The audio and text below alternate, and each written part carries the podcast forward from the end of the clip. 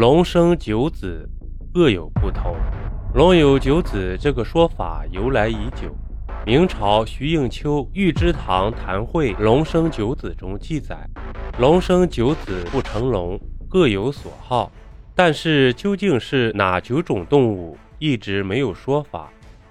直到明朝，明代一些学人笔记，如陆荣的《书园杂记》，李东阳的《怀录堂集》。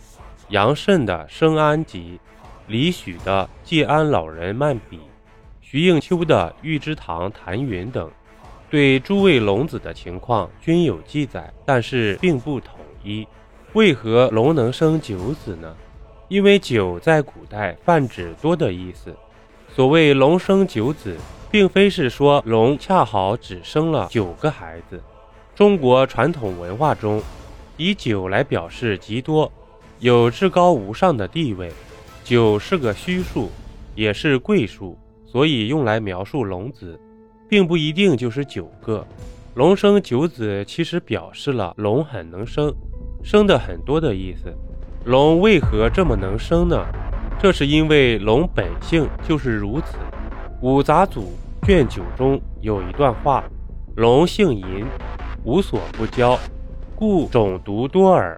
另外，在《万历野获编》卷七还有更加详细的描述：欲聘必交，如得牛则生麟，得矢则生象，得马则生龙驹，得志则结卵成交。所以您现在知道龙为何能生很多龙子的原因了吧？龙生九子都是哪九子呢？因为这原本源于古代神话，所以有多个版本流传。九是用来表示多的意思，并没有确定的说法记载龙到底生了哪九子，所以直到明朝，各种版本的说法才出现了。比如明朝内阁首辅李东阳的《怀录堂集》就记载了龙的九个儿子，分别是老大囚牛，老二睚眦，老三朝风，老四蒲牢，老五酸妮，老六霸下。老七避暗，老八父系，老九吃稳。那么这九个孩子都是跟谁生的呢？又有什么故事吗？一囚牛是龙的大儿子，母亲为水牛。这位乖乖仔性情温顺，与世无争，没事就蹲在琴头，安静地欣赏丝竹之音。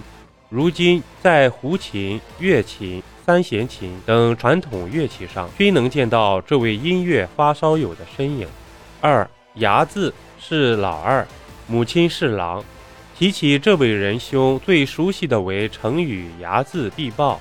睚眦遗传了狼的基因，心胸狭窄，嗜杀成狠，绝对不是善茬。他的躯体长得像豺狼，龙十分厌恶，幸亏母亲哀求，才留下一命。三龙和天上的金鸟生下老三朝风。朝风是冒险家，喜爱张望远处，善于飞檐走壁。古代建筑的殿台角上，少不了朝风坐镇的英姿。据说朝风代表了吉祥和美好，可以镇压邪气，威慑妖魔。四老四蒲牢，龙和蛤蟆疯狂蝶舞的产物，跟母亲一样。这家伙嗡嗡乱叫，相当聒噪。蒲牢天不怕地不怕，唯一克星是鲸鱼。于是人们以其形铸为钟钮，敲钟的木杵做成鲸鱼，敲起来特别大声，能传很远。五龙和狮子强强联合的结晶是老五酸妮。酸妮不喜欢动，就爱蹲坐着抽烟。由于性格沉稳，外形威严。神仙拉过来当了坐骑，如今香炉和佛座的足底能见到酸妮的雕像。六霸下是龙的第六子，母亲是乌龟。霸下当年是混社会的，驮着三山五岳，在水里欺男霸女，大鱼治完水，顺手就把他收服了。从此霸下洗心革面，辛苦的搬砖为生，背上常常立起一块碑。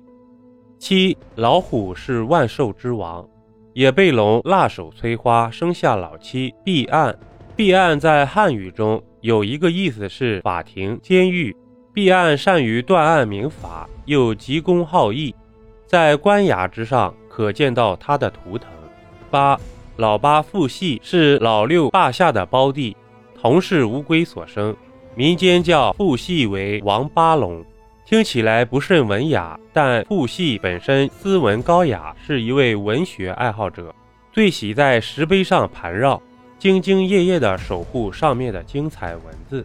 九老幺吃稳，母亲是鱼，这家伙是吃货，嘴巴大得惊人，并且拥有水属性，喜欢吞火焰，被当作消防员，安置在电极两端，必要时灭火消灾。